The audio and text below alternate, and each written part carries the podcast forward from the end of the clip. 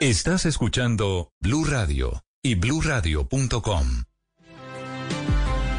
10 de la mañana, 13 minutos. Comenzamos año con la política muy movida. Comenzamos con dato importante del proceso de revocatoria de mandato del alcalde de Medellín, Daniel Quintero. Camila Carvajal, estaba seguramente previsto y cantado, pero esto ya es un hecho y lo confirmamos en primicia aquí en Blue Radio. ¿Qué pasó, Camila? Ricardo, sí señor, acaba de confirmar la alcaldía de Medellín que a través de sus abogados, el alcalde Daniel Quintero formalmente presentó ante la registraduría la apelación al aval que entregó esa entidad a las firmas del comité promotor en contra de la revocatoria del mandatario. Corren entonces desde hoy los 10 días para que la registraduría defina si mantiene la decisión de avalar esas firmas del comité de revocatoria y así los paisas irían a las urnas o si por el contrario le da la razón al alcalde de Medellín, Daniel Quintero, de revisarlas de nuevo y cambiar pues esa convocatoria a las urnas. Esto se da además después de que el alcalde de Medellín, Daniel Quintero, a través de su cuenta de Twitter,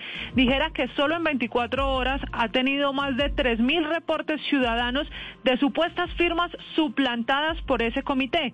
Dice Daniel Quintero que usaron cédulas y nombres y que los expusieron públicamente sin una autorización porque son personas que no habrían eh, firmado ese comité de revocatoria y ese apoyo de firmas está promoviendo el alcalde Daniel Quintero con parte de su equipo de trabajo, con varios gabinetes de la Administración Municipal de Medellín, el numeral revocatoria fraudulenta.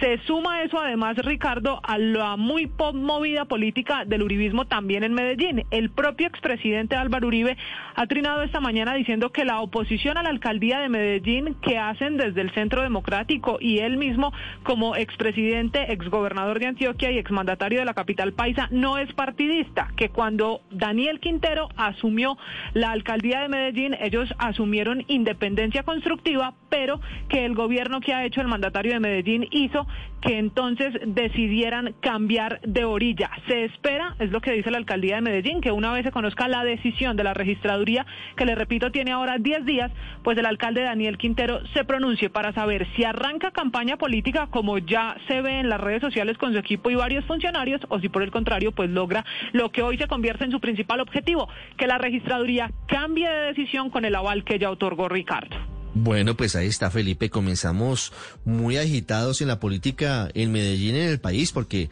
aquí lo que viene es una pelea para saber si la registraduría revoca precisamente la convocatoria para una elección de revocatoria de mandato o si continúa adelante. Y de aquí, pues aquí pues van a seguir moviendo mucho las campañas de aquí a cuando convoque el gobernador de Antioquia. Sí, pero si el argumento de los abogados de, de Quintero es las estas tres mil firmas que dice Quintero son fraudulentas, eso no le va a prosperar en la registraduría. Sí, pues porque esperemos porque son tres mil fraudulentas, hay ciento, y, ciento y pico, ciento treinta y pico mil. Pero él dice que en unas poquitas horas, él, él dice que que tienen mm. muchas más, que solamente esto es el reporte que ha recibido a través de la página web que abrió Héctor y que lo que busca es justamente que las personas entren, revisen y miren si están dentro de ese listado.